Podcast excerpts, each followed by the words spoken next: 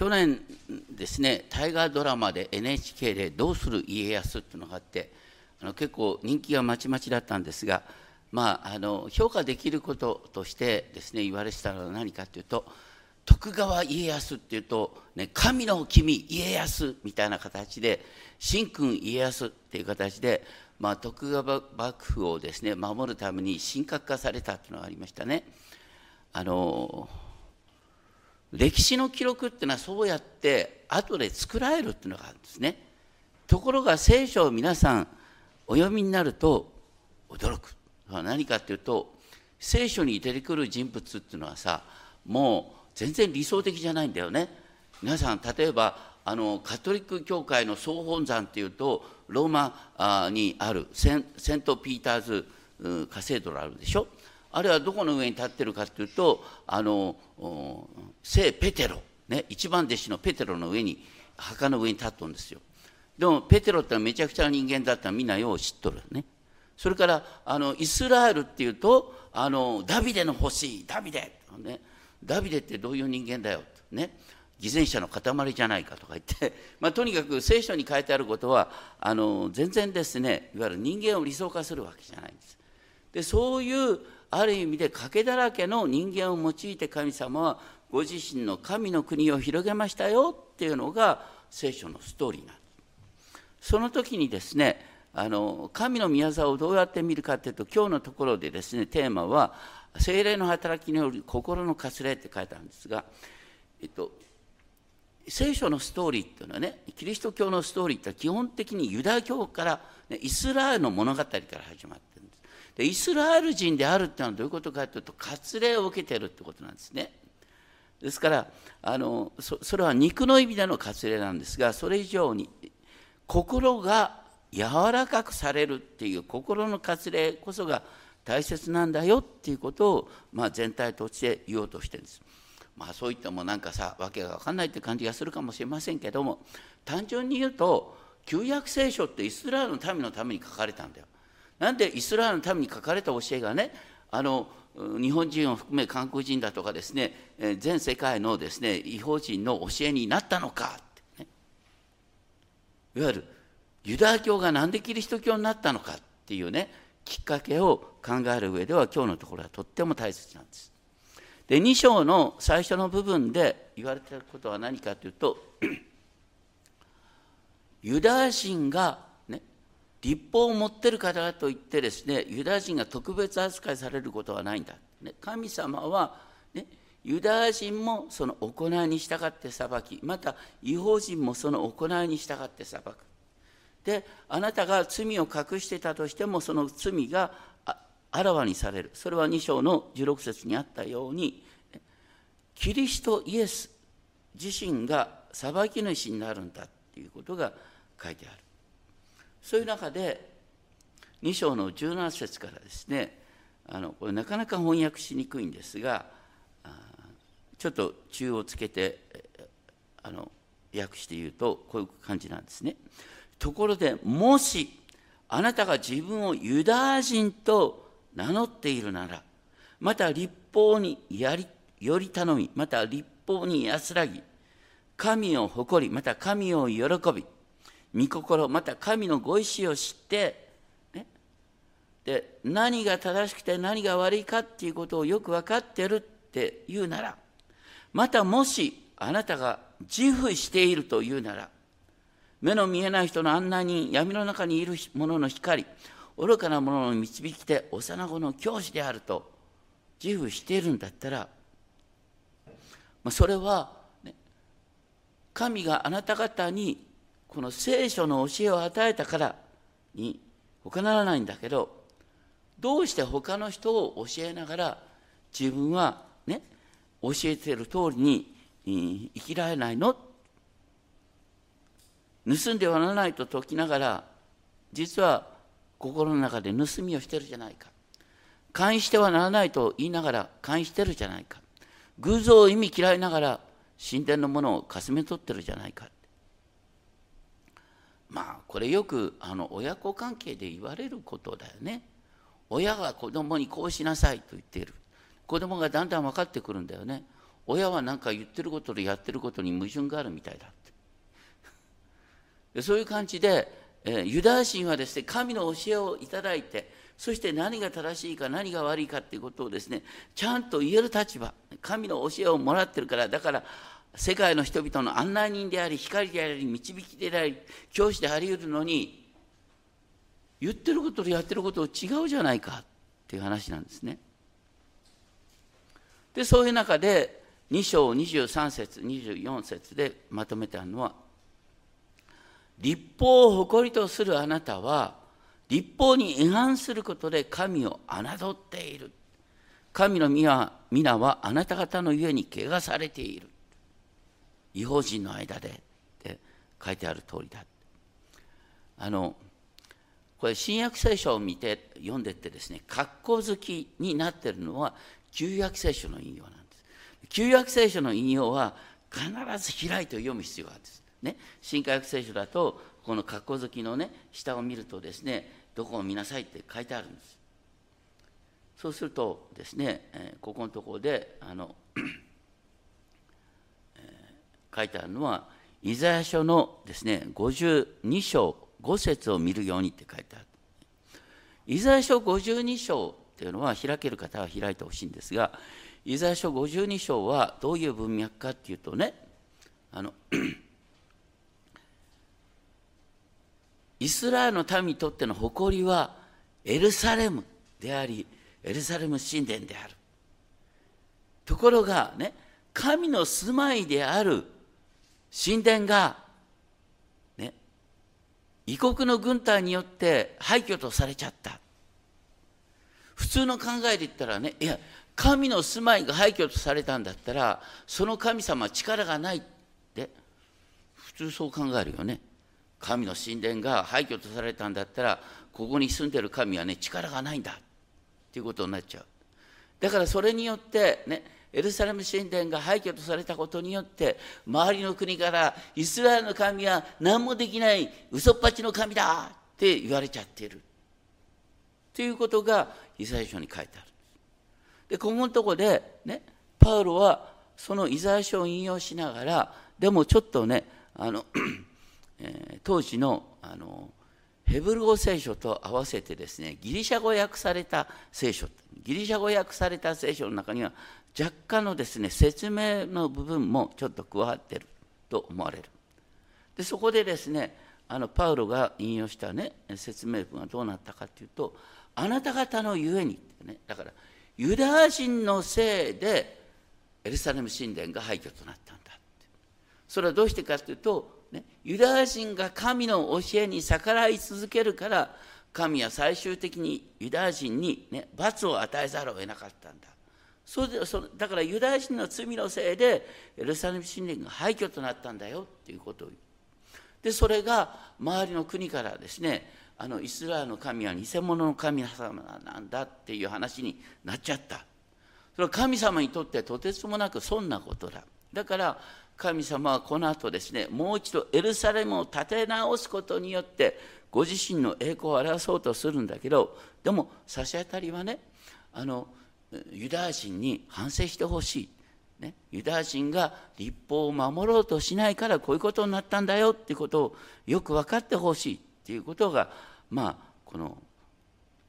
イザヤ書の文脈の中に書いてある。それをより露骨に書いてあるのがエゼキエル書の36章の20節23節ってことなん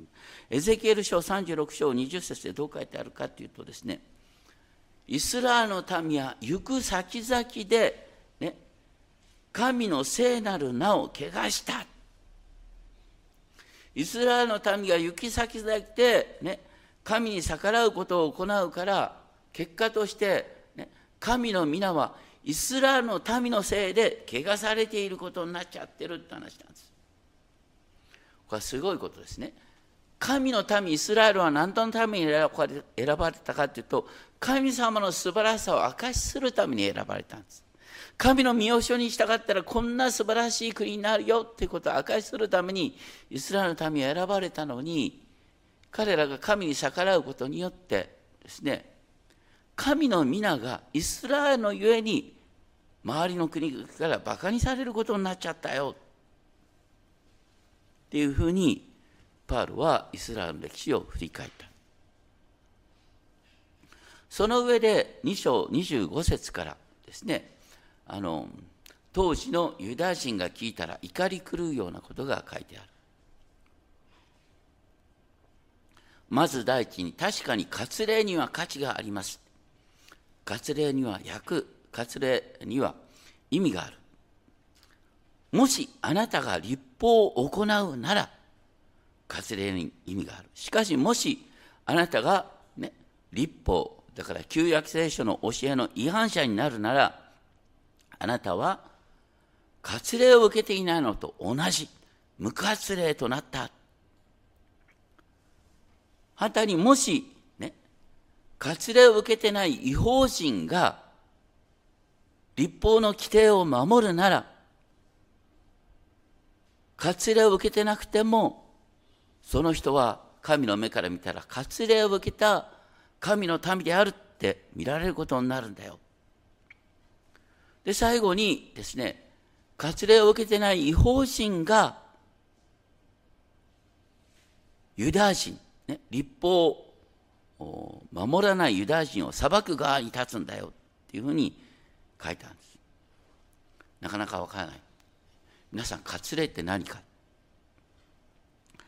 これは創世記17章を開ける方は開いていただきたい。創世記17章を開くとですね、一番最初、創世記17章ですね。で、そこに、あの、神がですね、99歳になってもまだ子孫が生まれないですね、アブラハムにご自身を表した。まず神様は、私は全能の神である。ヘブロイでエルシャダイ私はエルシャダイであるってねご自身を証ししてアブラハムよお前のこれからの名前はアブラムじゃなくてアブラハムに変わる。ハムっていうのはなんかハムの話じゃなくて、まあ、とにかく多くの国旅の父っていう意味がアブラハムなんですね。アブラムからアブラハムに変わって。そしてアブラハムからね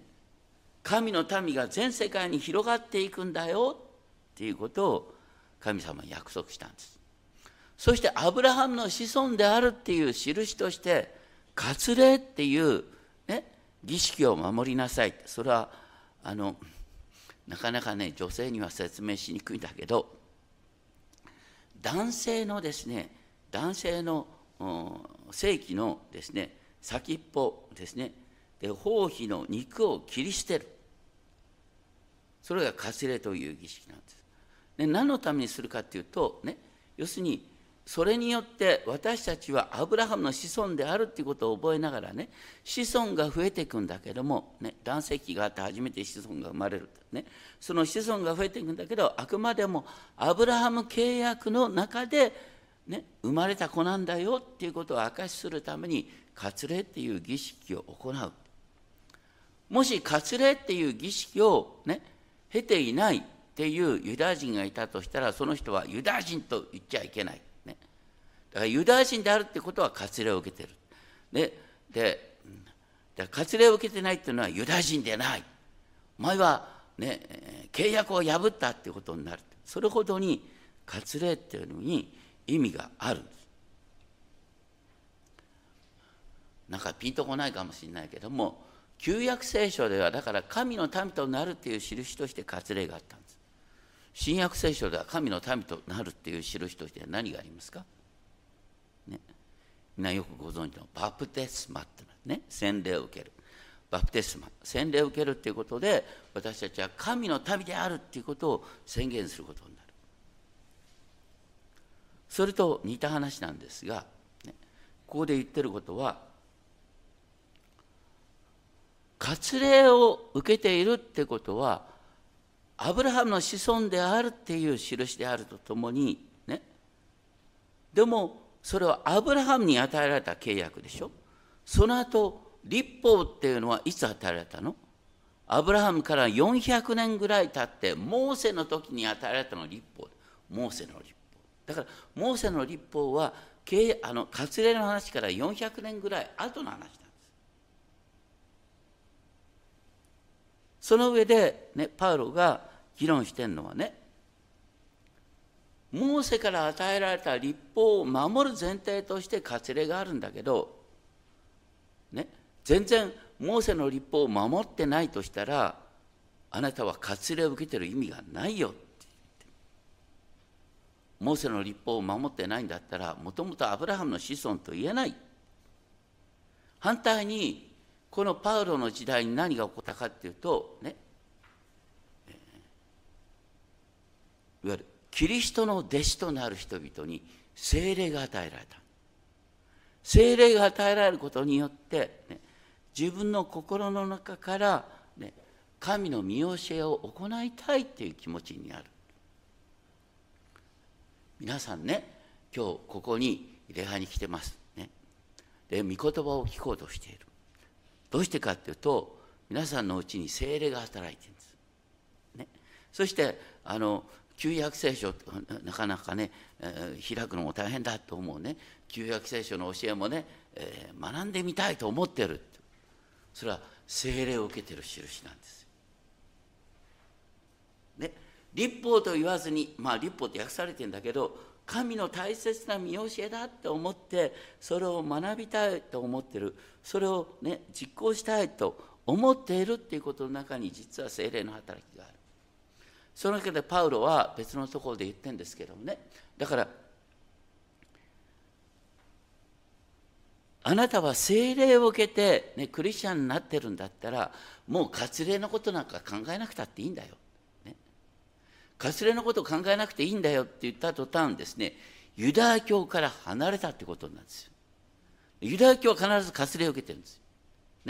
皆さんあの現在話題になっているイスラエルのねいろんな政治的な問題がありますがイスラエルのうちの住んでる人の7割から8割はユダヤ人であるユダヤ人であるってことはどういうことかというと割礼を受けてるってことなんですそうに対して私たちはあのクリスチャンね、本当はそのユダヤ人に追記されたから割礼を受けなきゃいけないはずなのに、ね、割礼を受けなくていいよっていう話になってるんです。あなたは精霊を受けてるから大丈夫なんだっていう話になっている。だから、ね、割礼を受けるとか受けないとか考えなくたっていいんだよ。別の意味で言うとですねユダヤ人であるっていうことは特別な理由にならないんだよ。ユダヤ人であってもね立法神の見教えを心から喜んでそれを実行しようとしないんだったら名前だけのユダヤ人に意味がない。これねクリスチャン的に言うだったらあなた誰々先生から洗礼を授けてもらったってそんなの無意味だよってねあなたが神の見教えを実行したいと思ってないんだったらねあなたが受けた洗礼は洗礼の意味を失っちゃってるよっていう話と同じなんです。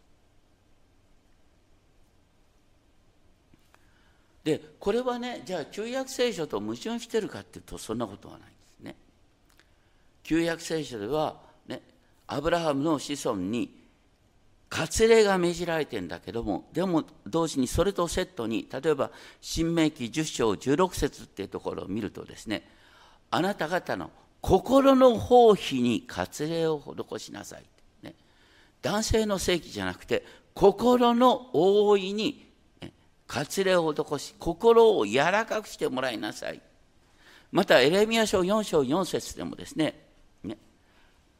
主のために割礼を受け心の放棄を取り除けってね。だから肉体的な割礼以上に心の覆いを取りな取り除いて心が神の教えに敏感になるってことが大切なんだよっていうことを旧約聖書でも言われて言われてるんです。そして新約と旧約の違いは何かっていうとね旧約は石の板に立法が書いてあるんだけど新約の時代は、ね、心の板に神の見教えが書いてある。それがエレミア書31章33節に書いてある、まあ、とにかくそういうことを前提にですねパウロはここですごい画期的なことを言った。2章28節ですね。あなたがね血筋の上でユダヤ人だと言ってても、ね、本当の神の民っていうのは本当の神の民ユダヤ人っていうのは人々から隠れているんだ。なぜならそれは心の問題だから。心に割礼を受けてそして聖霊を受けてあなたが神の教えを守りたい神の教えを実行したいっていう思いになって初めてあなたは神の民と言えるんだよ。っていうことを言ってる。それがですからね2章の29節ある、ね、御霊による心の割礼こそ割礼だ。精霊によって心が柔らかくされることこそが大切なんだよ。っていうことを言っている。そしてじゃあ3章1節からですねそういう面であのじゃあユダヤ人であるってことに意味がないのっていう話でなってくる。ユダヤ人にはいや実はとても意味があるんだ。それは3章2節にあるように彼らは神の子供が言葉が委ねられた。皆さんあの旧約聖書が残ってるっていうのは実はすごいことなんですよ。旧約聖書っていうのは今から三千数百年前に、その中心はモーセに掲示されたんです。三千数百年前に。その後どうなった？さっき言ったように。一度イスラエルって国がなくなってるんですよ、ね、神殿も廃墟とされたんですよ。だけどなんで聖書がモーセに掲示されたことが残ってるんですか？それはね。ユダヤ人は、ね、これは本当に神の大切な啓示だと言って必死に書き写し続けたんです。昔印刷機なんてないんですよ。コピー機もないんですよ。どうするかっていうとみんなこう書き写すんですよ。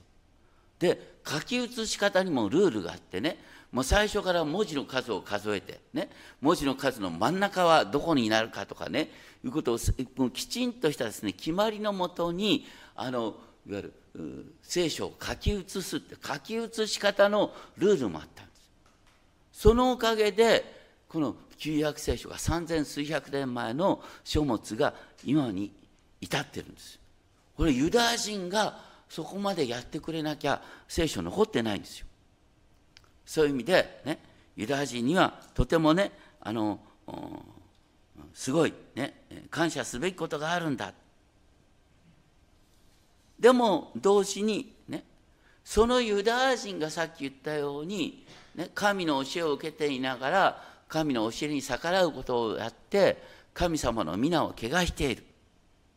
そしたら、ね、ユダヤ人が神の皆を汚したら神様の教えは無になるの？いやそういうことはないよってね。そういう例としてですねあのここのところでまた引用されるね3章4節で。神の真実は何を通して表されたかっていうと3章4節引用されたのは何ですか？これ今日一番最初に読んだ詩編51編です。詩編51編っていうのはこれはね詩編の中でも最も有名な詩編の一つ。ダビデさんはさっき言ったようにイスラエルの最も偉大な王様だけどダビデは何をしたんですか？ある時にですね家来を戦争にやっててですね自分はですね家でですね昼寝してて昼寝から目覚めたらですね目の前にですねあのちょっと離れたところに美しい女性がいた、ね、あの美しい女性と関係を持ちたいなと思って、ね、王様だからね言葉をかけるだけでその女性が自分のところに来るわけですよ。で関係を持った後でですねあの、うん、その女性が妊娠したってことが分かった。でもダビデはその時とってもねあの家来思いの王様としてとても評判が高かった。だから自分の評判を守るためにですねどうしたかっていうといやそれはね、えー、その家来と、ね、奥さんとの関係で子供が生まれたっていう形を作ろうとした。ところがそのバテシェバの夫のですねウリアさんとは超真面目人間でですねいや人々が野営でですね寝ることもないできないところにいるのにね私が奥さんのところに帰ってですね奥さんのもとで寝ることなんかできないとか言ってね。結局ダビデがそうやってですね家来の関係から生まれたっていう偽装工作ができなくなっちゃったんです。でダビデはどうしたかっていうとね今度はあのこう別のね家来の将軍にですね命令を出してあのウリアに死んでもらうことにしようって。ね、彼を前線に出してそしてあの戦いで死んだっていうことにしようって。ね。でその後いや自分は家来思いのですねあの家来の奥さんまで気遣うですね立派な王様であるっていうことにしてねそして あのバテシェバを、ね、あの自分の正式な妻とする。それは当時としては立派な王様の印となる。だからダビデはそうやって自分の評判を守るために家来をね、えー、忠実な家来を殺してしまって。しかも、うん、彼はねその罪を告白するまで、ね、あの子供が生まれるまでねあの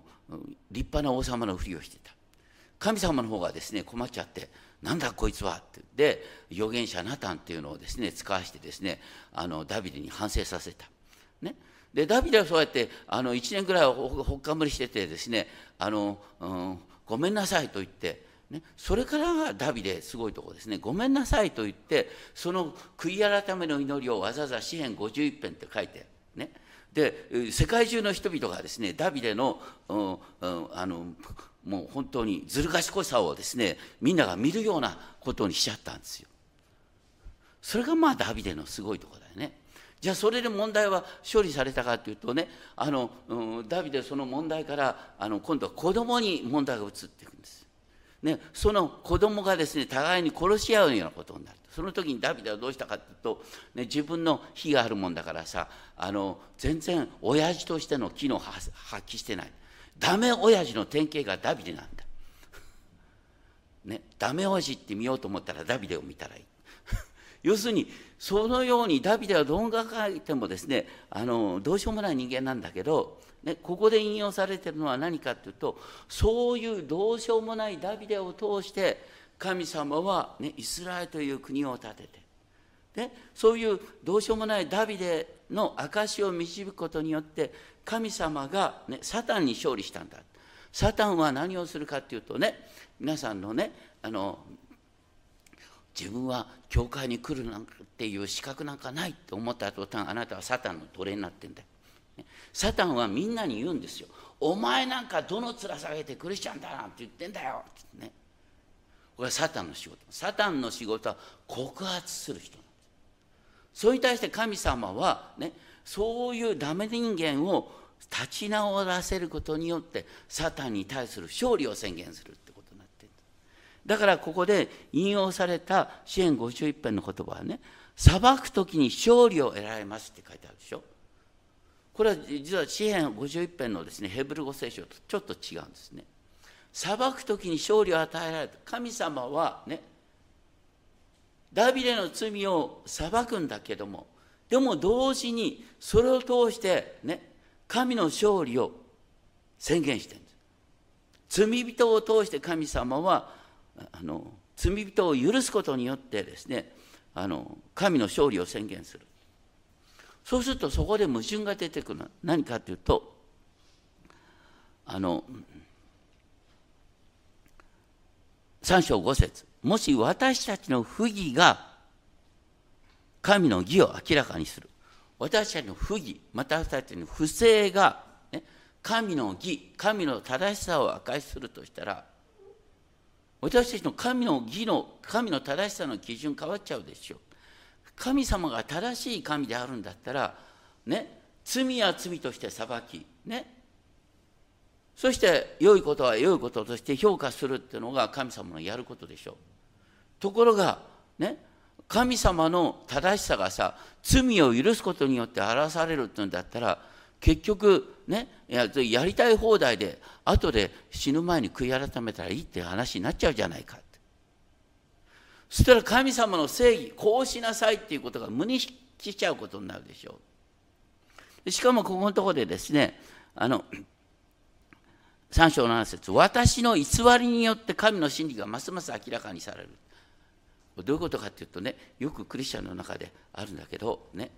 こう私はこういう人間でした。もう本当に箸にも棒にもかかたがない人間でね場合によって私はヤクザ、ね、ヤクザとして、ね、人を殺しました。とかね、